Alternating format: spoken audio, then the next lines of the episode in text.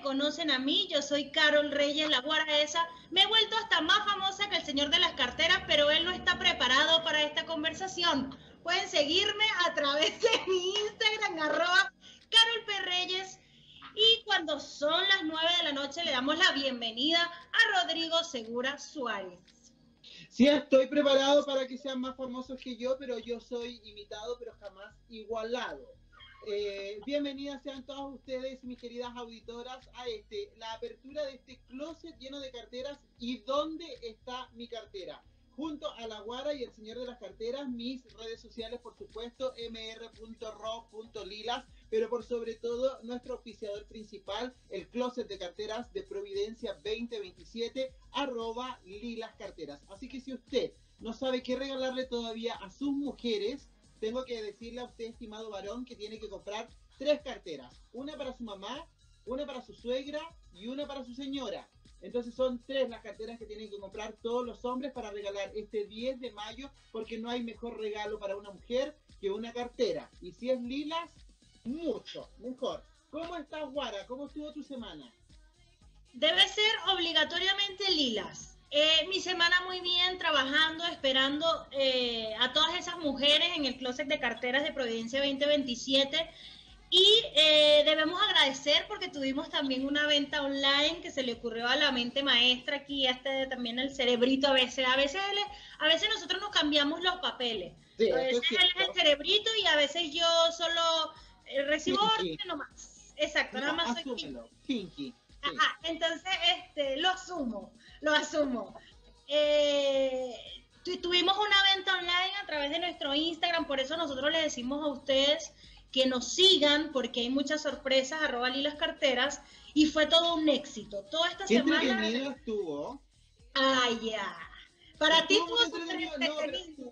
No, estuvo entretenido porque en una hora fue de tres y media a cuatro y media de la tarde, en donde las, todas, todas nuestras auditoras o todas nuestras seguidoras de Instagram pudieron eh, eh, comunicarse en este live que hicieron. Yo les iba mostrando las carteras y ellas de manera inmediata se comunicaban con el WhatsApp en donde estaba la guara tomando apunte de todos los pantallazos de la transferencia y de la cartera que le gustaba a nuestra compradora. Y luego cerraban el trato enviando el pantallazo de la transferencia y sus datos para envío. Envíos que van a ser realizados entre hoy, mañana y pasado, porque dado el éxito que tuvo esta venta, que hasta el día de hoy la Guara todavía está ahí con el dedo mocho, tanto ingresar al sistema, entonces vamos a ir mandando, pero la idea es que los envíos lleguen antes del domingo para que ustedes puedan recibir sus regalos del Día de la Madre. Entretenido, aparte que un tremendo descuento que te mandaste, Carol, en el closet. 30% de descuento. La experiencia yo creo que la vamos a repetir, ¿verdad? Sí, sí, la vamos a repetir con otro asistente, pero la vamos a repetir. Este... Y no, con el 30%, sino que con menos. Sí, yo creo que la gente, bueno, las que ya no alcanzaron, no alcanzaron, nosotros somos, fuimos bien claros con las reglas, pero sí, paciencia, por favor, sé que están ahí atentas las liramaníacas a través del www.radio.cl, eh, pero sí les va a llegar antes del domingo, así que no, no se preocupen. Oye, quiero contarte que todas las personas que quieran comunicarse con nosotros a través de nuestro WhatsApp lo pueden hacer a través del más 569 87 28 9606. Bien. Ok, ok, vamos a, vamos a ponerte un 5, vamos a ponerte un 5. Ya, un 7, un 7. Oye, Guara, pero hoy día no estamos solos, bueno, últimamente nunca estamos solos y siempre estamos muy bien acompañados. Pero hoy día me siento tremendamente orgulloso de tener a quien yo he bautizado como la Mary, como la Mary Rose McGill de Harpa de Concepción. Una mujer entretenida, simpática, empoderada, emprendedora, eh, una socialité de tomo y lomo en la octava región, de un del closet de carteras al closet de Julieta. ¿Cómo estás, Patricia? Estoy muy bien, muy contenta. Gracias, Guara, gracias, Rodrigo, por invitarme y por estar tan cerca. Estamos, yo estoy en Concepción para que le cuentes a tus amigas que estoy en Concepción, pero bueno, con el corazón al lado del tuyo, obviamente. Gracias. ¿Cómo has estado? ¿Cómo está Concepción con esta pandemia? Bueno, Concepción, eh, vos viste que a nosotros nos divide un río, que es el río Biobío. Entonces hemos tenido cordones sanitarios eh, en San Pedro, básicamente, también en Hualpén, en, bueno, en Concepción obviamente y en Talcahuano. Así que bueno, como siempre, hay gente de repente que, que no se, o sea, que, que en el fondo no cumple, ¿no es cierto? No cumple y al no cumplir... ¿Qué fue Patricia? En la semana pasada, la semana pasada fue Bruno. Hoy sencillamente nuestra invitada se ha quedado sin palabras. Este tipo de cosas son las que pasan en el programa del señor de las carteras y la guada, pero siempre seremos tú y yo, Rodrigo, ¿te das cuenta? Ahora sí. Se me cayó el teléfono, te la, pensamos que te había llevado el río Bio Bio. No, qué horror. No, nos falta, viste, la llamada inoportuna a la hora inoportuna. ¿No te pasa? no, sí, a nosotros nos ha pasado de todo en este programa, así que no te preocupes. ¿Y qué hacen ahí? A ver, cuéntenme ustedes. Si te aparece una llamada, yo le puse a rechazar, pero me corté de ustedes. Le puse a rechazar el que me estaba llamando. No, no, yo la dejo que suene. Pero me cortó la imagen de video. No, no, sé. No, por mí que suene y suene. El punto es que la llamada me cortó la imagen de video. Así que bueno, aprovechemos antes que me vuelvan a llamar. Entonces, bueno, como te contaba, hay gente que cumple y gente que no cumple. Eh, pero bueno, yo cumplo, o sea, cumplo, mi familia cumple y bueno, en todo nuestro entorno cumple con las regulaciones de tratar de no salir en lo, que menos uno pueda y cuidarse por uno y cuidarse por los demás. Patricia, mucho yo hablo del el closet de Julieta en Concepción, pero hay mucha gente que a lo mejor no conoce de qué se trata este tremendo evento que tú realizas eh, dos veces en el año para la temporada, ojo, que va de acuerdo a la temporada, temporada de invierno y temporada de verano. ¿Por qué no nos cuentas de manera resumida un poco para quienes no conocen el closet de Julieta y que nos están escuchando de qué se trata esta creación tuya? Bueno, mira, contarte primero que la región del Biobío es una región súper como siniestrada. O sea, si no te pasa el tornado, te pasa el terremoto, también te acompaña el tsunami y todo es así. Entonces la gente es como que siempre tiene como una predisposición como mejor no hacer nada porque seguro que pasa algo. Entonces siempre es importante estas mentes, digamos, como siempre digo yo, thinking out of the box, que piensan fuera de la caja y que de repente te dicen, bueno, mira, o sea, hay que hacer las cosas igual, no importa, o sea, no importa, eh, hagamos las cosas y arriquémonos. Y así nació el Closet de Julieta. Eh, el Closet nace después del terremoto del 2010, que fue bastante devastador en nuestra zona. Y eh, en esa crisis, como lo mismo va a pasar en esta, muchos emprendimientos murieron y otros nacieron. Pero como había tanta réplica, había más de 700 réplicas al día, eh, lo que ocurría es que la gente no se animaba a salir de sus casas, pero todo el mundo añoraba volver a reencontrarse. Y nació mi idea de hacer una actividad masiva eh, donde pudieran converger los consumidores con los emprendedores que no habían cerrado sus puertas porque habían resistido, porque eh, la crisis del 2010 fue más o menos cuatro meses, porque quedó todo destruida la ciudad, no fue fácil levantar el puente de nuevo, no fue fácil eh, conectar el gas, las alcantarillas, estaba todo colapsado dentro del mar, buques, contenedores dentro de la ciudad, fue un caos. Entonces, todo eso no fue fácil, eh, volver a la, a la comilla normalidad, que nunca fue la normalidad después cuando volví a, vivir en esta ciudad.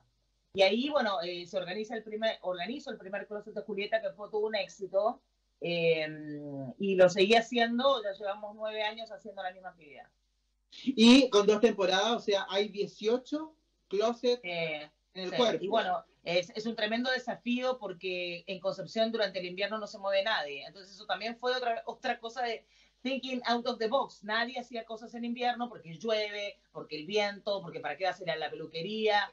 Y bueno, y el closet tú lo has conocido de adentro, o sea, la gente se pone glamorosa. Y al final eh, eran todas ideas preconcebidas. ¿Me entendés, Rodrigo? Sí, te no, no, le queda lo mismo, que andemos con buzo. Y al final nada que ver, o sea, nada que ver. O sea, probemos y veamos. Y ese fue en el fondo, bueno, mi gran, mi gran logro y ese salto al vacío que dan los emprendedores cuando dicen, claro, después de que uno lo realiza, a todo el mundo se le ocurre la misma idea. Sí, pero anda, hazlo, aterriza la idea y después de que la aterrizaste, mantenela.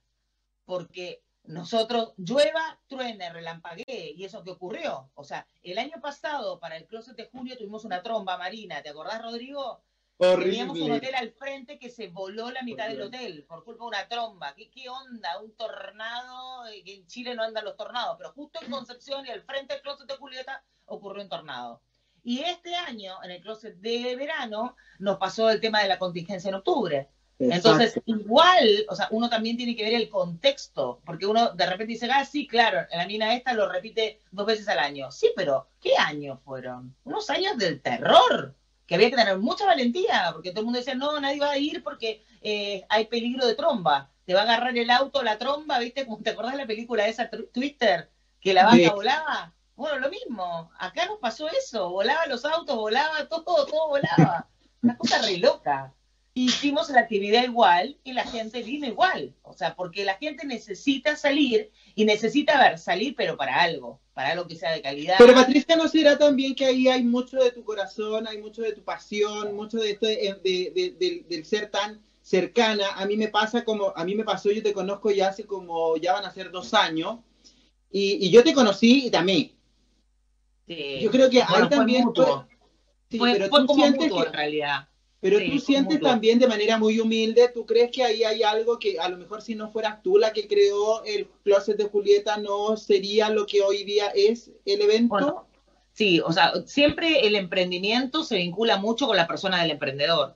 O sea, eh, y yo creo que eso sí tiene una característica bien clara, que es que, bueno, la gente me conoce, que yo voy para adelante, que soy migrante, que nada me, o sea, no vengo del mundo de los pitutos, no estudié en ningún colegio caro, porque no estudié en Chile. Eh, y bueno, y todo es así. O sea, todo lo que yo he logrado, lo he logrado como muchos migrantes en Chile, a punta de sacrificio y con el arte de golpear puertas. Así como vos tenés tu arte de haberte convertido en el señor de la cartera, yo creo que Patricia de Bernardi, humildemente en Concepción, generó esta exposición a, nivel, te lo digo, mundial. O sea, porque si uno si yo tratara de compararme con, con, mi competencia, porque todo el mundo me dice, bueno, ¿cuál es tu competencia? Bueno, mi competencia está en Santiago o está fuera de Chile. Eh, las pasarelas nuestras, la calidad del montaje, tú lo has visto, Rodrigo, o sea, nosotros ponemos toda la carne en la parrilla, o sea, esta cuestión no es chanta, o sea, eh, nosotros ponemos tabiquería eh, formal, con perfiles de aluminio, mucha seguridad, está hecho como que vos podrías agarrar ese closet y transportarlo a cualquier parte. Y a mí lo que me llama la atención es que tú cuentas con apoyo gubernamental. Sí. Sí, bueno, eh, la verdad que uno de los focos también es aprovechar, digamos, que todas estas mujeres concurren a este lugar para poder darle contenido. El closet nació así, o sea, nació que siempre estábamos eh, muy pegados a las campañas, sobre todo de violencia de género o, eh, o, el tema este de la discriminación por el sexo, ¿no es cierto?, que de repente puede pasar en cualquier parte. y bueno, nos uníamos a todas esas campañas y fue muy exitoso. Tuvimos muchos exponentes importantes conversando.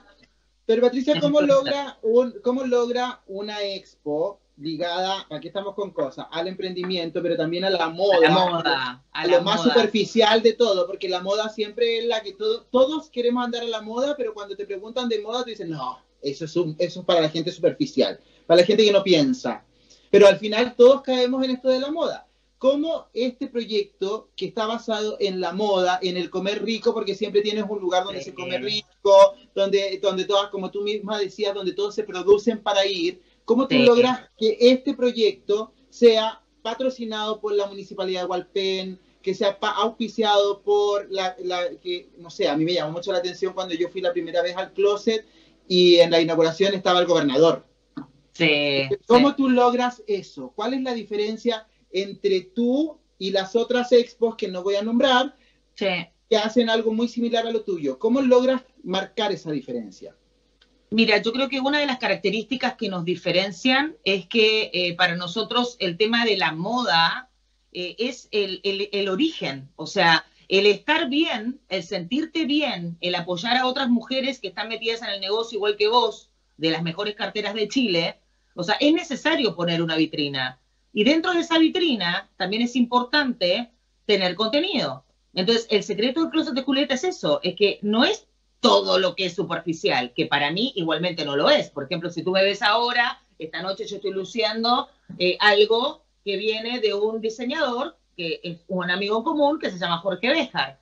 O sea, para mí sí es importante. Tú sabes que en la época, eh, o sea, antiguamente existían los mecenas eh, y antiguamente las personas apoyaban a los artistas emergentes eh, de manera económica, porque de algo tiene que vivir el artista, ¿no es cierto? Y nosotros nos hemos convertido en esta sociedad en pequeños, yo diría como micromecenas. El otro día yo le decía a mi hija, bueno, yo voy a comprar unas mascarillas a Jorge Béjar y a Eric Vázquez, que aprovecho de mandarle un saludo a los dos, porque ellos en este minuto tienen sus talleres parados, porque nadie se va a andar comprando ropa para andar luciendo en ninguna parte. O sea, imagínate lo que es para esas personas que tenían toda la colección de, otoño, de invierno y nadie va a andar luciendo nada. Quiero comentarte que yo ya te gané. ¿Viste? Es una manera. Yo ya te gané porque yo ya tengo Jorge Bejar. Me parece fabuloso. Eh, que es una manera de ser un micromecenas. O sea, preocuparme. ¿En qué está Erika ahora? ¿En qué está Jorge ahora? Eh, ¿Qué pasó con sus talleres? ¿En qué estamos? Y así estamos nosotras también. O sea, nosotras en este minuto estamos eh, esta semana llamando a todos los expositores para saber cómo están, vamos a levantar una, encuesta y esa encuesta eh, vamos a hacer un estudio junto con unos profesores, bueno, eso también te, olvidaste que metí la academia también dentro del, clúster. Un estudio con la Universidad Católica de la Santísima Concepción em, a través de su, de su, escuela o su facultad de economía sobre el impacto de eh, esta crisis COVID acompañada de la contingencia social y política que tuvimos el año pasado, en la persona y el emprendimiento. Entonces nosotros somos una microcomunidad, nosotros somos, tú viste que por cada versión somos como 150 expositores, o sea, podemos ser una muestra pequeña de la realidad que está viviendo Concepción y eso va a quedar en un papel. Y nosotros como Closet hemos participado, inclusive no sé si tú conoces el reporte GEM, que es un reporte global de ciudades o países que han vivido cosas como catastróficas, como terremotos, como nevazones, como tsunamis, y hemos siempre participado, eh, eh, por ejemplo, contando cuántos emprendimientos nacen, cuántos emprendimientos mueren y el por qué, porque generamos también un capital social, que es, si yo me caí y me golpeé con una piedra, ¿no es cierto? Ojalá que para la próxima crisis, que obviamente va a venir, no me golpeé con la misma, y si me va a venir un tsunami, voy a estar más protegida. ¿Por qué? Porque hay una experiencia previa para no tropezarme dos veces con la misma piedra. Y eso habla también de que uno generó, eh, a ver cómo te puedo explicar, es, es, un, es como un aporte eh, extra. O sea, y eso no es glamour. O sea, eso es realmente tomar conciencia de que dentro del closet tú sabes que todos están formalizados, son pymes, son micropymes y son empresarios adentro. De una u otra manera pagamos un IVA de otra manera también pagamos renta y somos un aporte. Con esa plata, el Estado igual a la, educación, igual a la cultura, todo lo que la gente demanda, gracias a que, a que los emprendedores y empresarios pequeños pagamos nuestros impuestos, Rodrigo, porque yo sé que tú también lo haces. Y con eso se demuestra que efectivamente el emprender no es solo querer tener una idea y poner unas pocas lucas y empezar a tratar de invertir y no, hay todo un tratamiento, hay todo un, perdón, una planificación, una organización y una visión de que el negocio eh, prospere en el tiempo. Esto de, de, creerme emprendedor porque se me ocurrió una idea y la voy a trazar y, y, vamos a ver cómo nos va. No, yo creo que el emprendedor tiene que tener una visión, pero también una misión que es trabajable todos los días. Yo todos los días trabajo mi misión. Todos los días. para lograr el objetivo. ¿Qué te parece a ti, Guara, la invitada de hoy? No, aquí escuchando, eh, para, cuando me dejas pues, hablar con... Hay algo que a mí me, me, queda claro, o pudiendo escucharla a ella, lo importante que es cuando tú tienes una idea y cuando de esa idea la materializas, pero la materializas con el fin de crear un impacto, no solo para mí, como ah, es lo que yo puedo llegar a la conclusión con todo lo que lo que estás diciendo, no solo para mí, sino que mientras yo hago eco en la vida de los demás, eso también sirve para el crecimiento de mi emprendimiento, porque tú nos estás hablando de las miles de microempresas que forman parte y lo que me parece más eh, fascinante es como ahora tú te estás preocupando porque ellas también avancen en el camino como, como todo está difícil para nosotros. Entonces hay algo que, que yo creo que me gustaría preguntarte como lo dijo Rodrigo, hay miles de emprendimientos, de miles, pero pocos hacen eco o pocos de verdad se mantienen. Sí. ¿Cuál puede ser o qué le dirías tú a esa gente que nos escucha? Porque a nosotros nos escuchan miles de emprendedoras que nada más venden 10 carteras al mes otras que ya están vendiendo 100 carteras al mes y que quizás lo ven, y otras que ya tienen tienda, pero lo ven lejano. Tú que has logrado mantenerte, o sea, me parece increíble también cómo nació luego del terremoto y que hoy ha pasado todo esto en Chile. ¿Cuál sería la clave para hacer crecer un emprendimiento? Mira, primero la valentía, porque da miedo. Ahora, te lo digo sinceramente, yo sé que las que me están escuchando empatizan muchísimo conmigo, porque realmente da miedo. Entonces, yo siempre digo, amarra tus perros. O sea, si tú andas por la vida con miedo, no vas a llegar a armar a ni una esquina. Te juro que viene el coronavirus y te agarra a vos. Porque eran 500 personas, pero a vos. Porque andabas con el miedo. Entonces, el miedo, bueno, para los que creemos, tú sabes de dónde viene el miedo. De, este viene el miedo. Pero bueno, para los que no creen, el miedo es algo muy interno, porque el miedo no tiene cara, pero tú sabes que está dentro de ti. Entonces, a la mañana, vos te levantás, a la mañana te mirás al espejo y te sacudís el miedo, porque el miedo está, anda rondando, y depende de ti si se te mete adentro. Entonces, si vos vas a salir de la puerta de tu casa con el miedo, vas a contactar el primer llamado telefónico del día con el miedo, obviamente que te va a ir mal. Entonces, lo primero que hay que hacer es trabajar en la persona del emprendedor, en ese personaje, que es un, a ver, que es como si fuera un volcán de fuerza y de fortaleza, ese personaje, si le entra este bicho del miedo, que es peor que el COVID, porque el COVID va a llegar un minuto que le van a dar la vacuna, pero el miedo nadie tiene la vacuna del miedo, nadie. O sea, el miedo yo creo que vamos a morirnos. Es más, una vez mi abuelo me dijo, es más, si hay gente que se muere con miedo. O sea, imagínate, te acompaña hasta, hasta tus últimos minutos. Entonces hay que trabajarse, trabajarse porque si no uno, eh, eh, en el fondo, contagia al emprendimiento. La persona, mira, Guara, la persona y su emprendimiento es uno. Después de cinco años, cuando el emprendimiento pasó el Valle de la Muerte, o sea, como dicen en Stanford, en Harvard, que yo te diría que en Chile no son cinco años, son como nueve, ocho, eh, cuando tú pasas el Valle de la Muerte te conviertes en empresario, porque ya en el fondo ya el cuero está duro. Pero imagínate ahora con esta crisis del COVID, que hay muchos que se están yendo a la tumba, empresas de 15 años, de 20 años, de 30 años, empresas familiares, Ojo con eso. O sea, nadie tiene asegurado el éxito después del Valle de la Muerte. Y esa es una pregunta que me hicieron en una conferencia, como que me dijeron, en realidad estamos todas aterradas porque estamos, ya pasamos del primer año que nos va la raja, después de irte por la raja te va, cha, en el Valle de la Muerte, que todo te va mal. Bueno, estamos todas acá en el Valle de la Muerte. ¿Qué se siente cuando uno sale del Valle de la Muerte? Porque es como que te siguen los demonios. Y yo ¿qué se siente? Se siente más responsabilidad porque vos te das vuelta y mirás el Valle de la Muerte y decís, me sigue el león. Me sigue el león igual. claro, no creamos que porque pasaron cinco años y tenemos un negocio eh, exitoso, porque no tenemos números rojos, eh, estamos regio del otro lado, vamos a, no sé, nos vamos a Miami a tomarnos un cóctel. No es así.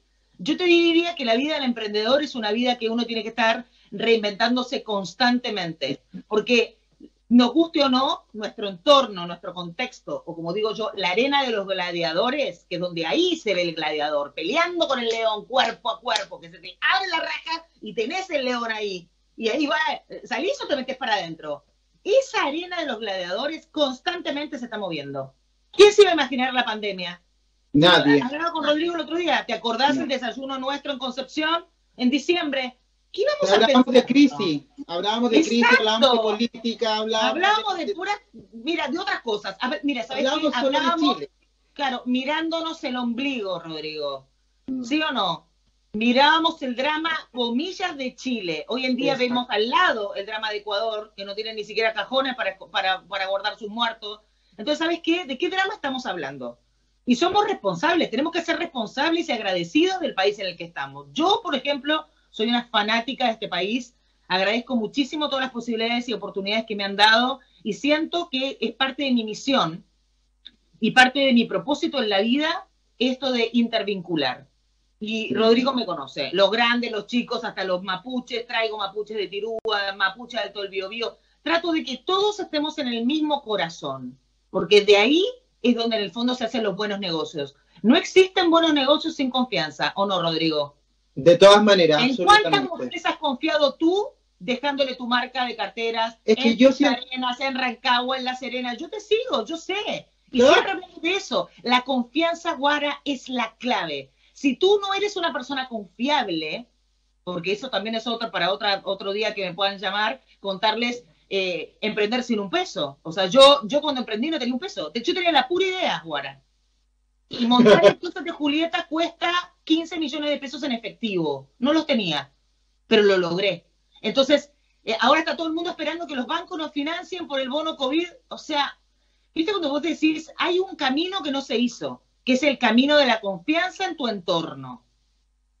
Y te sabes que también yo creo que el camino del sacrificio, yo siento que también el emprendedor tiene que estar dispuesto, y lo decía la emprendedora que tuvimos la semana pasada, ¿te acuerdas, Guara? La, la, la Connie, ella decía, el esfuerzo, el sacrificio, el emprendimiento sale adelante mientras más te sacrifiques, porque si no, no hay, después, si no, no disfrutas de la, de la, del logro. Sí. claro, cuando, cuando todo se da fácil porque te llegó un regalo del gobierno, porque te llegó un bonito tanto, es, bueno, si se pierde total no perdí nada porque me lo gané, porque me lo regalaron, porque mandé a hacer un buen proyecto ahí o porque tuve el pituto en el gobierno que me ayudó a salir, ahí no se valora, pero cuando hay esfuerzo, cuando hay sacrificio, cuando hay trabajo, cuando hay noches sin dormir, creo que indudablemente el emprendedor le toma otro, otro, le toma un cariño especial y empiezas a defender tu emprendimiento con sangre. Porque solo tú sabes lo que a ti te costó. Y es a lo mejor lo que te pasó a ti, Patti, cuando tú dijiste, ya, a mí se me ocurrió la idea y, partí en esto con cero peso. Bueno, yo me vine de La Serena a Santiago con una maleta llena de ilusiones nomás, a vender carteras que no sabíamos si se iban a vender. Y lo mismo debe pasar contigo, tú partiste y tú, tú esperaste que te siguieran. Pero existía la otra alternativa de que no te siguiera nadie. Nadie. Imagínate, Guara, hubiera hecho el loco. Y todo el mundo me decía, ay, a una argentina tiene que ocurrírsele. Ay, y, seguramente que te va a ir pésimo. Y yo le decía, ¿sabes qué? Te invito, vení, vení al closet de Julieta, te invito. Te invito a que vengas. O sea, pero pura, mira, me tiraron, pero olvídate, o sea, no fue fácil. Ahora, o sea, yo pongo el cartel del closet de Julieta ahora mismo por las redes sociales. Extrañamos el closet de Julieta paso por fuera de Suractivo y recuerdo el closet de Julieta. O sea, ya generé una emoción, una, una, una unión desde la emoción con las personas, pero cuando no era nada, cuando era una pura idea, anda y vende eso, o sea, era rarísimo. A mí No, y otra cosa que también es eh, cuando hablamos de, de, agarrarle cariño, amor a tu emprendimiento, que muchas cosas, o de los escenarios que viven los emprendedores, y que mientras Patricia hablaba yo pensaba es cuando tú quieres entregar un producto de calidad. Cuando quizás montar un escenario, tener eh, una buena pasarela, todo eso, eso a veces le deja más dinero a la persona que te lo está alquilando que a ti como emprendedor.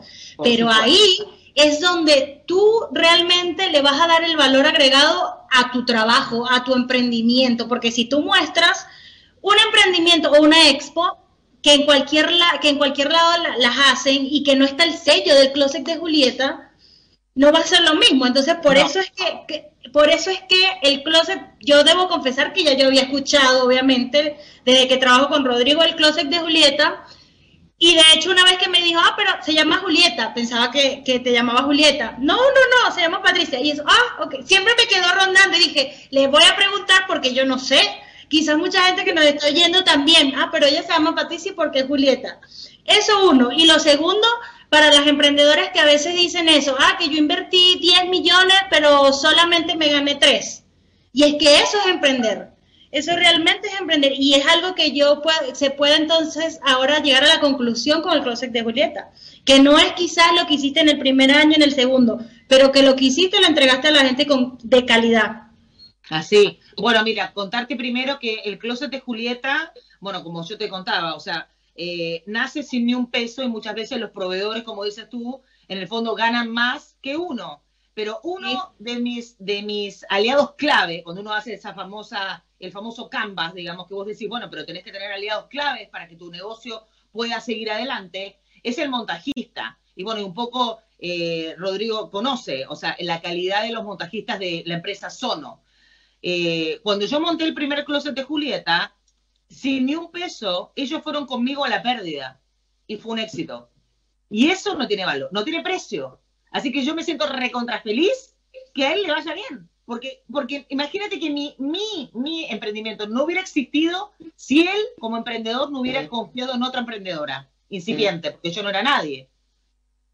O sea, yo hacía eventos, no sé, catas de té, catas de chocolate, cosas más chicas, o sea, cosas con personas hasta 100 personas, por ejemplo, en un club como si fuera el Club La Unión de Santiago, pero en Concepción que se llama Club Concepción. O sea, yo siempre he aglutinado gente, como yo les contaba que ese era mi propósito de la vida. Pero hacer una cuestión tan masiva, o sea, era, era como tirarse un salto, un piquero a la, no sé, a un acantilado, un precipicio sin agua, una cosa así. O sea, también se va a estrellar, ¿qué le pasó? ¿Qué se tomó? Y estábamos todos terremoteados, el pibe también estaba terremoteado. Imagínate que él, el tsunami, tenía todo un montaje en, en Asmar, porque se lanzaba un barco ese día, el día del terremoto y el tsunami, y él perdió todo, perdió millones de dólares en Asmar. Y ningún seguro, nadie le, descubrió nada, imagínate. Y un año después viene esta loca a decirle, mira, ¿sabes qué? Eh, ¿Podemos ir al fiado? ¿Qué?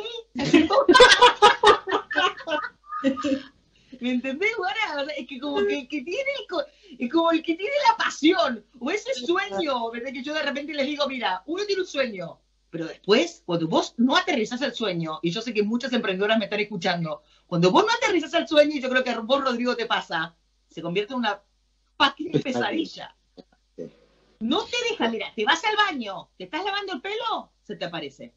Te sentaste en el baño, se te aparece. Estás cocinando, se te aparece. Estás manejando, se te aparece. Yo vos decís, no, ¿sabes qué? Me tengo que sacar este bicho de la cabeza, me tengo que sacar este bicho. Y ahí, pues, cuando yo estaba con toda esa cosa, que voy y le golpeo a la puerta. Le golpeé la puerta suractivo, que es como si fuera Casa Piedra en, en Santiago, y le golpeé la puerta Sono. Pero. Y ellos te dieron la mano y confiaron. Sí, confiaron en mí. Pero sabes que ahí nuevamente vuelve el tema de la confianza, porque claramente cuando ellos confían en ti, y, a la vez invierten en ti, también a lo mejor ellos tenían esta visualización de que era, claro, a lo mejor el primero era el fiado, pero de ahí para adelante iba a haber una continuidad que hoy día ya no es uno, son 18. Y nos preparamos para... imagínate, imagínate el desono, el ojo que tuvo en mí. Obvio. Eso es lo que quiero decir. Imagínate, yo, era un negocio potencial para él, porque yo soy fiel. Miles de montajistas me han dicho, Patricia, te cobro la mitad que sono.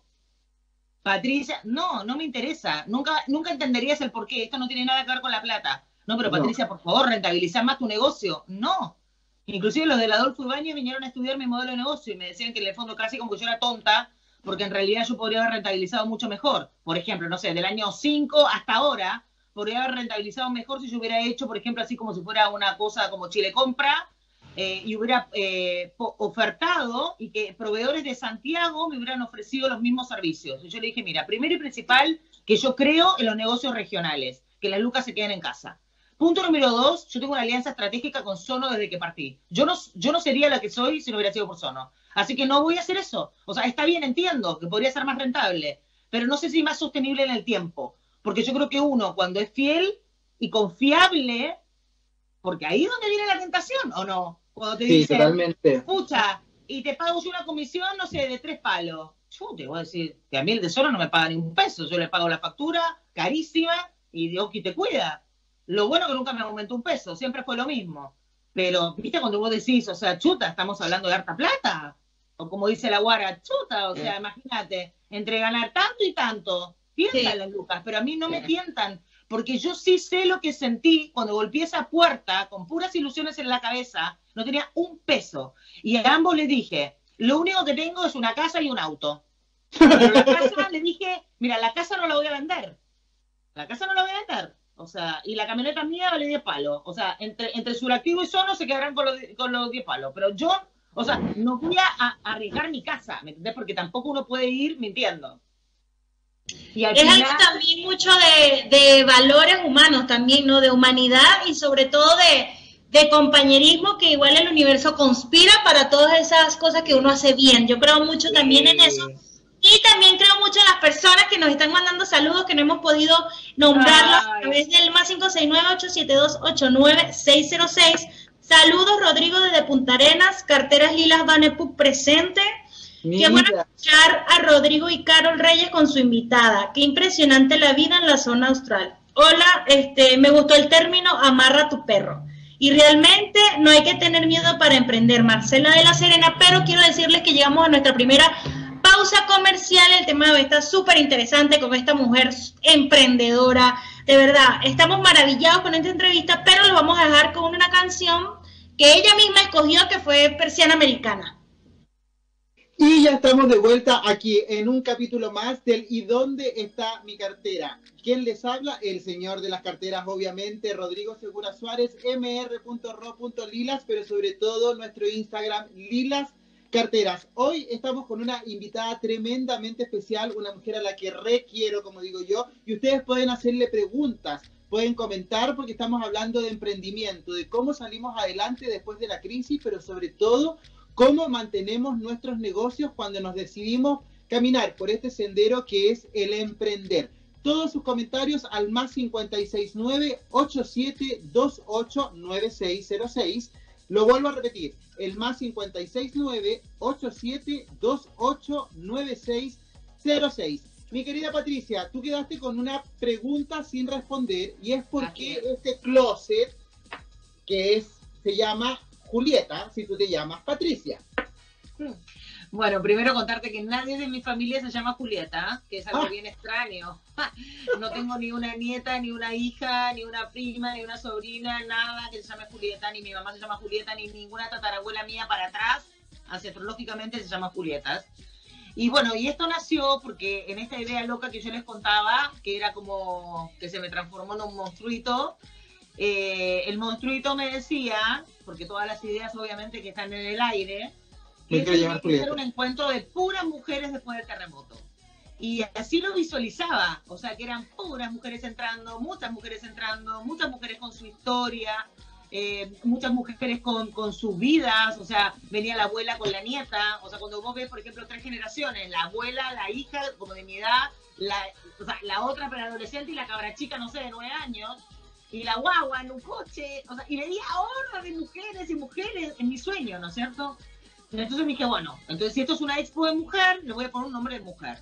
Y como yo en el fondo, eh, el sueño este que tenía era multigeneracional, dije, no, mira, ¿sabes qué? Si yo le pongo, no sé, el closet de Isidora, no sé, tal vez le resuene a las abuelitas, pero a las niñas jóvenes no, a las chicas más jóvenes no.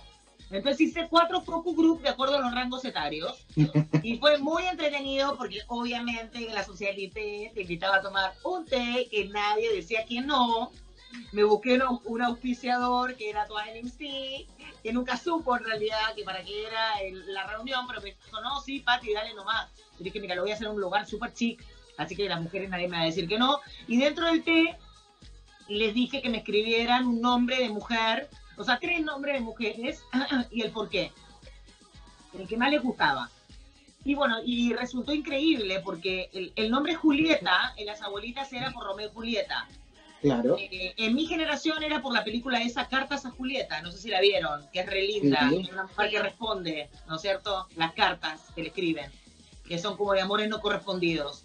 Y en las más niñitas de esa época, que hoy en día tienen, son todas preadolescentes, pero en esa época tenían entre 4 y 5 años, lo que resonaba era, eh, ¿te acordás que era Violeta? Esta cuestión de Disney, que claro. con la mochila violeta, con la cuestión violeta, que todo violeta, que era una chica, eh, bueno, que ahora es re famosa esta que hacía de violeta, ¿viste? Mm. Tini se llama. Sí, sí Tini. Entonces, bueno, eh, exacto. Y ahí solo, o sea, yo construí el nombre desde mi público objetivo. Entonces, cuando yo lanzo el nombre, el Closet de Julieta, fue como si fuera, no sé, así como, como decirte, como una flor, las abejas corriendo al néctar. Todo el mundo sintió Julieta como algo de adentro. Porque pensá que yo vengo de otra cultura, yo tal vez le podría haber puesto otro nombre de mi país y no hubiera resultado. O sea, yo... Javiera. Claro, exacto. Yo me pegué la vuelta larga. O sea, yo le fui a preguntar a mi público o a mi cliente, a mi potencial consumidor, qué nombre a ellos les hacía eco. O sea, no es como que me bañé en mi ego y dije, a esto le pongo, no sé, el closet de Carmen Gloria, no. Sí, o de Patricia. o de Patricia, ¿Sí? no, no, no. creé, otra imagen, que es una Julieta, que Rodrigo bien la conoce, y ahí lo que hice fue encadenar, Guara, eh, ilustradores regionales Entonces estos ilustradores dibujaban, según el Pantoné y según las pasarelas de Europa, el look de Julieta. De Julieta. Y, es increíble porque cuando logré poner en las posteras de Concepción, en las plazas importantes como la Plaza Independencia y la Plaza de Tribunales, y yo colgué mis Julietas ahí, la gente como que miraba que la tendencia iba para ahí. O sea, porque pensaba que el closet, hay un closet que es en noviembre y otro que es en junio.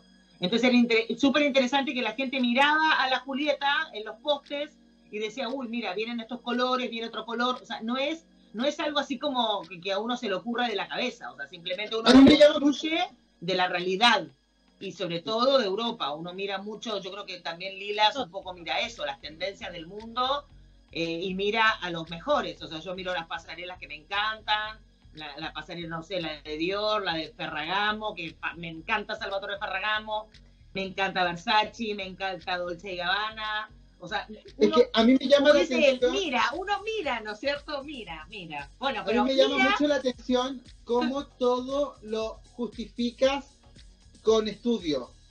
Y eso habla, de profesionalismo, porque claramente, o sea, parte todo como una idea, pero desde un principio la basas en estudios fidedignos, eh, reales, tangibles, incluyendo el nombre. O sea, yo no, me hubiera, yo no me hubiera imaginado, porque esa historia no me la sabía, que el nombre de Julieta había sido también un focus group entre las mujeres penquistas de, la sociedad penquista y de, y de distintas edades. Entonces, evidentemente hay en tu proyecto, y esto me gustaría transmitírselo a todas las emprendedoras, cómo los proyectos son el fiel reflejo de quien los crea. ¿Me entiendes? no es, no es esto no es por intuición. O sea, sí, la idea, sí, la idea es una inspiración. Pero el resto de la construcción, como dice la Guara, de la construcción del paso a paso de un, de un modelo de negocio nuevo, porque pensá que yo al principio empecé con, con esto que mercantilistamente no existe en Estados Unidos, o sea, todo tiene un valor y lo mío fue casi como un trueque. O sea, hubo un alguien que fue un proveedor mío que dijo, yo puesto por esta mina a futuro, pero en el hoy no voy a recibir un peso. Yo de entrada se lo dije. Yo le dije, mira, vos tenés todo parado. Tenés dos alternativas. ¿Me apoyás? O, que le den la tela de araña a tus montajes, a, tu, a perfiles de aluminio. Tenés dos alternativas. Y el tipo dijo, ¿sabes qué? Te monto tu expo. No, y yo creo que también podemos llegar a la conclusión que sí que en la preparación está el éxito totalmente, ¿no? En cómo tú tuviste la idea, ok, pero no voy a, la mayoría es como que, bueno, le pongo, lo más común hubiese sido ponerle tu nombre, sí. yéndome yo a lo común, no a lo visionario, pero creo que tiene que ver mucho también con hasta dónde quieres llegar y pensar en que realmente tú estás vendiendo un producto y que el producto tiene que agradarle al público no a ti, que mucho nos pasa también con las carteras. Sí. Eh, exactamente, porque a veces hay carteras que de repente yo no me las pondría, pero a la gente le gustan, entonces yo las tengo que promocionar. Y lo mismo pasa contigo, o sea, no estaba... Y habla muy bien de ti eso y también lo, lo que has recalcado en toda la entrevista, el compañerismo. Como dices, cómo trabajaste en conjunto, cómo, y cómo saber vender vender la idea. Porque si tú, como tú dices, si tú no fueses sabido vender tu idea, nadie te fuese apoyado. Y lo otro, bueno, que muchas de estas abuelitas, o sea, imagínate, ya pasaron 10 años, Rodrigo, que tenían 70, ahora tienen 80, las niñas que tenían 5 años y participaron de ese focus group, ahora tienen 14, que es una tremenda, eh, es un tremendo desafío. Eh, dentro de mis seguidores en Instagram tengo muchas niñas que son estas centennials, y es por eso. Yo hice la primera pasarela de niños en, Concepción. Y en el fondo todo el mundo me decía, no, te van a, demandar, te van a no sé qué. Y yo hice todo súper profesional, con un contrato, los padres autorizaban que los niños, bla, bla, bla, no había fotógrafos en el backstage, los niños se fueron, hicieron todo un aprendizaje por casi dos o tres semanas. O sea, y fue algo hiper profesional. O sea, pero que te juro que fue una cosa así nunca antes vista. Igual que el primer desfile de hombres, tú lo has visto también, Rodrigo, pero domingo luego desfile de hombres, todo el mundo me decía, nadie va a ir a tu desfile de hombres. Acá en Concepción la gente no le interesa.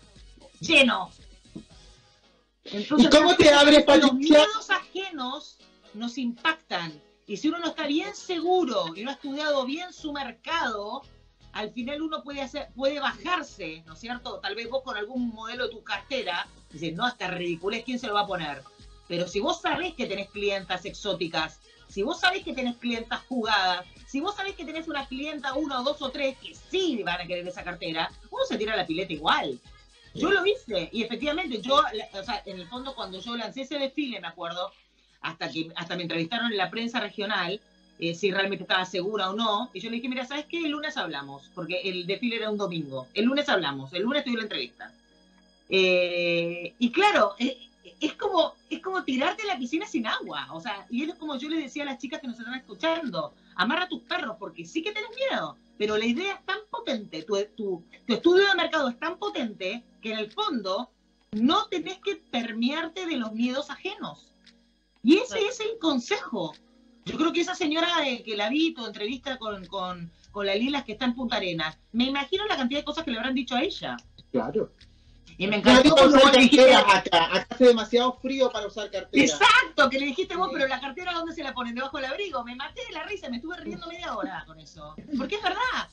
¿Realmente la gente en Punta Arenas necesita una cartera? Perdón, todas necesitamos una cartera, aunque sea para irnos a dormir y mirarla. Yo, por ejemplo, a veces, cuando estoy media depre, se le voy a pasar el dato, miro mis carteras, las miro y después las guardo. Las miro. Porque la cartera, sobre todo las carteras buenas, yo creo que Rodrigo me entiende, cuando uno hace una inversión en una buena cartera, que te costó mucho tenerla, porque es como si fuera un, no sé, como un premio a uno mismo, como que te ganaste un Oscar a vos misma, eh, o, la heredaste, por ejemplo, tengo una, una cartera heredada de mi madre, cuando uno hereda o mira eso, tiene una historia, Rodrigo, y a vos yo creo que te va a pasar eso con muchas clientas.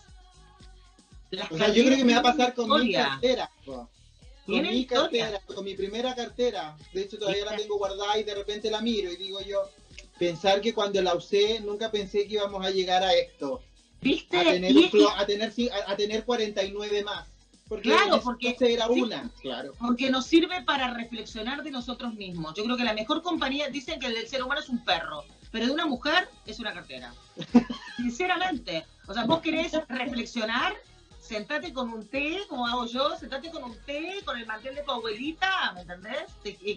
Bordado de macramé, y, y te pones tu cartera ahí y meditas de tu vida, de tus logros, y te auto felicitas uno necesita eso también, quererse un poco, perdonarse y dejar la culpa a un lado. Sobre todo las emprendedoras que somos tan autoexigentes. Tenemos que ser buenas mamás, buenas esposas, buenas partners. Y lo otro que ojalá... Patricia, y en el ámbito, te llevo a un ámbito más personal, porque hemos hablado de trabajo, trabajo, trabajo, pero tú, es, tú ya, hacemos el clase de Julieta dos, dos veces al año, pero durante el año, ¿tú qué haces? ¿Creas constantemente o cómo mantienes el closet vivo durante el año? Porque no es fácil, no es, no es llegar y reclutar, pues bueno, uno es en junio y el otro es en noviembre. No creo que tú te pongas a trabajar en el closet en octubre, yo creo que tú lo vas trabajando durante todo el año. ¿Cuál es tu dinámica de trabajo dentro del closet durante todo el año? Mira, yo creo que uno de los trabajos más importantes es crear a la nueva Julieta. Es como parir un hijo, dos hijos todos los años. Porque la imagen de la Julieta sobre todo tiene que ir muy en sintonía con lo que está pasando.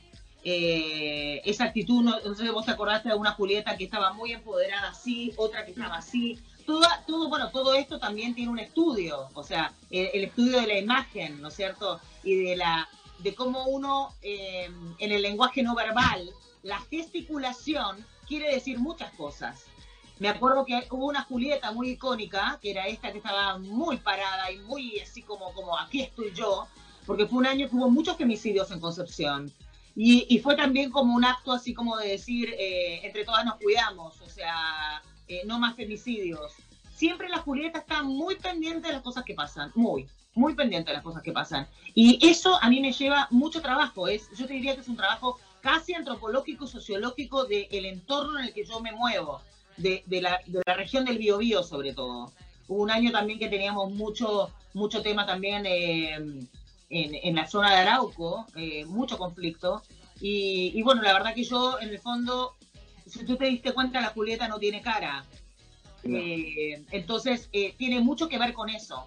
Julieta no tiene color de la piel. O sea, la piel de Julieta es un color como si fuera multicultural.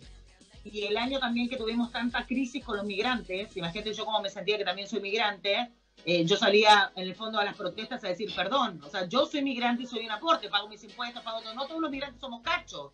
O sea, respétennos. Y en ese closet, que, que tú recuerdas bien que vino el gobernador por primera vez, yo lo que hice fue dar valor a la persona del migrante. Eh, hice un casting de migrantes que tuvieran sus emprendimientos con boleta y con factura y los puse en un espacio que se llamó la Feria Migrante. ¿Te acordás que era entrando al closet? No estaban adentro del closet, estaban afuera del closet, pero, pero es como que a las que pelaban, a las que criticaban, vos entrabas al closet y te encontrabas con esto. Pero era tan agradable, tantas banderas, tanta gente linda de Colombia, de Venezuela, de Cuba, gente que, puro amor. Entonces, eh, en el fondo lo que hicimos es romper un prejuicio. Si tú conocieras a una migrante que tiene una familia por detrás y que ha dejado su familia y su vida en, en otro país, ¿tú la atacarías cara a cara? Y la verdad que no. Y eso también generó todo un tema. O sea, ahí estuve como tres, casi tres meses trabajando en eso, seleccionando a los migrantes, eh, viendo la puesta en escena, conversándolo con el montajista. Y fue la verdad que, bueno, eh, el closet nos ha dado muchas, muchas satisfacciones como esa, la Feria del Migrante, que es increíble. Nació hace como tres años en el closet de Julieta y generaron un WhatsApp de grupo que yo estoy metida en ese WhatsApp. Y hasta ahora ellos siguen como feria, se llama Feria de las Naciones, y lo hacen itinerante. Y ahora algunos alcaldes, por ejemplo de Chihuayante, de Concepción de Talcahuano, les dicen, vengan para aquí y van todos. Pero con el montaje que yo generé, me quedé con la puesta en escena que yo generé, que se pusieran sus atuendos, que pusieran música, que no se chocaran unos con otros, que pusieran productos complementarios, o sea, con toda una asesoría que la verdad que hoy eso fue una semilla que brotó y germinó y estoy muy feliz de eso. Tati, y cuando miras para atrás, cuando haces este recuento, ¿cómo te sentís, querida? ¿Cómo te sentís? ¿Qué miras para atrás? Me, siento, mira, una privilegiada, me siento, como decís vos, eh, humildemente una mujer valiente, que, que, que sí fue fiel a su sueño, y como yo a veces también le digo a algunos estudiantes, porque me han llamado a dar, a dar clases de emprendimiento en, en una universidad, eh, siento que muchas veces el sueño, ese sueño que tenía Patricia Bernardi en el terremoto, supera al soñador. Mm. El sueño que yo tuve era un cuarto de lo que en el fondo se convirtió. Y cuando llegó el minuto en convertirse en algo más grande, ahí hay otro paso difícil que tiene que hacer el emprendedor Guara, que yo creo que también le pasa a tus distribuidoras de carteras. ¿Qué hago? Por ejemplo, de empezar, ¿me paso a un local o sigo vendiendo por redes sociales? ¿Doy el paso o no doy el paso? Y la verdad que yo estuve a la altura de las circunstancias y di el paso, me amplié al recinto ferial. Salté de 30 stand, después salté a 40 stand y después salté a 150. O sea, me podría haber ido a la cresta igual. O sea, y es como que eh, a veces el sueño te demanda más de lo que tú misma soñaste. Y yo creo que tal vez a ti te pasó eso, Rodrigo. No, yo siento que a veces a nosotros, los que somos parte de Lilas, nos pasa eso. Y a veces es increíble. Hoy día justamente hablaba con la gerente comercial de Lilas esto, el cómo, sin darnos cuenta, el closet se amplía, entra más gente, hay que tomar decisiones, hay que cambiar el comportamiento. Y muchas veces, que es algo que a ti te debe pasar y que lo has dejado en claro en esta entrevista, es que a veces uno tiene que mirar por el resto y luego por uno. Entonces ya no es solo tu sueño, sino que tu sueño se transforma en nuestro sueño y hay que hacer focus group para ver cuál es el sueño en, conjunto. Y eso imagínate, muchísimo. Claro, imagínate ahora, claro, como yo le contaba a la Guara, el tema de, de, hacer este focus group, como que te digo yo, en el dolor. Porque es re lindo juntarnos cuando estamos todos bien, en la zona de confort. Pero imagínate ahora lo que va a hacer cuando yo llame a gente que tal vez está, cerró su negocio. Pero siento, siento, y, lo hablé con un asesor que tengo, que tengo que hacerlo. O sea, a veces mucha, mucha gente así como ingenieros comerciales o gente que está muy en los, en, los números, digamos, eh, dice, mira, en realidad no, no es necesario. O sea, ¿para qué? ¿Para qué vas a hacer esa catarsis? Pero yo tengo que ser fiel a mi intuición.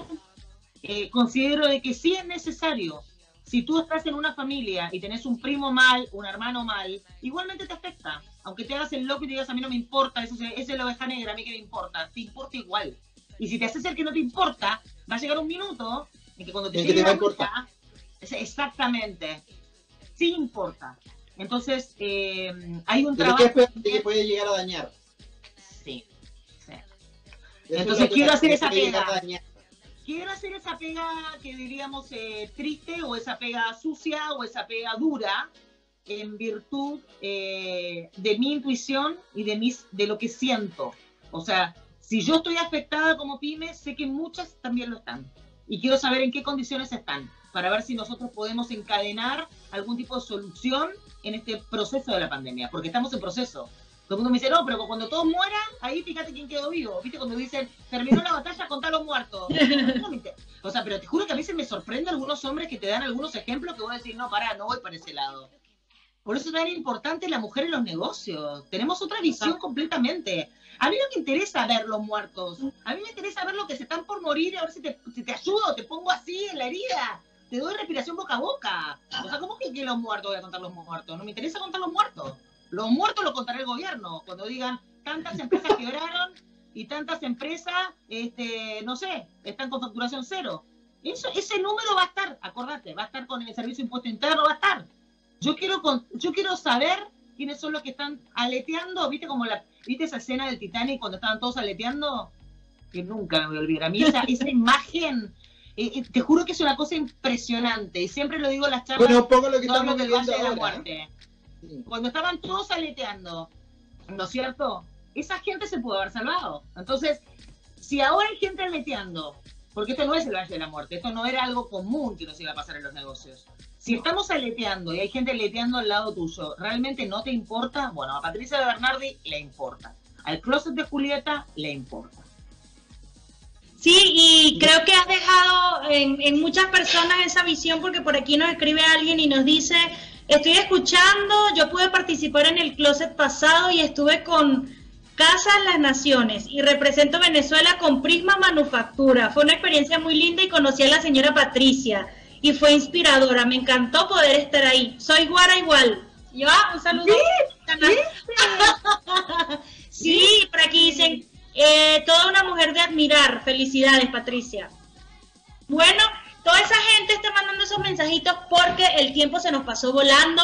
Eh, hemos llegado al final, quedaron, yo creo que nos quedaron muchas más preguntas, esto daba para más, pero muchísimas gracias Patricia, un placer conocerte. De verdad que tus palabras han quedado grabadas en mí, en, todo lo, ese sueño en que, en que tenemos que amarrar los perros. Entonces, un placer conocerte y sé que vas a lograr eh, hacer igual el closet de Julieta y vas a lograr eh, dejar un granito de arena en, en todos esos emprendedores. Un abrazo gigante, Rodrigo, ¿qué crees que te diga, cariño? Es lo máximo haberte conocido en la vida, que te pararas en el closet de Julieta a hablar de cartera, fue lo máximo. Eh, generaste un momento épico en el closet de Julieta. Y bueno, y decirte que agradecerte mucho que me, me, me presentes a Guara que a partir de ahora es una nueva amiga. Patricia, tus redes sociales para que te sigan nuestras seguidoras, nuestras oyentes, ¿cuáles son? Arroba en ambas redes sociales, Facebook e Instagram, arroba el closet de Julieta Chile. Perfecto. Bueno, estamos terminando. Guara, siempre un placer verte. Te veo mañana en, nuestro closet de cartera. Y a ti, Patricia, nada que, pues, ¿qué quieres que te diga? Te requiero desde el primer minuto en que te conocí Indudablemente ha sido una tremenda invitada. Me siento orgulloso de que hayas aceptado estar en este espacio creado para emprendedores, para gente que sueña, para gente que es real y para gente que cree evidentemente en los vínculos. Siempre es un placer y siempre se hacen cortas las horas de conversar con esta gran amiga Patricia de Bernardi. A ustedes, estimadas oyentes, eh, nos vemos el próximo martes con más sorpresas porque en ¿Y dónde está mi cartera? Siempre hay algo que te sorprende. Esto ha sido Closet Cerrado.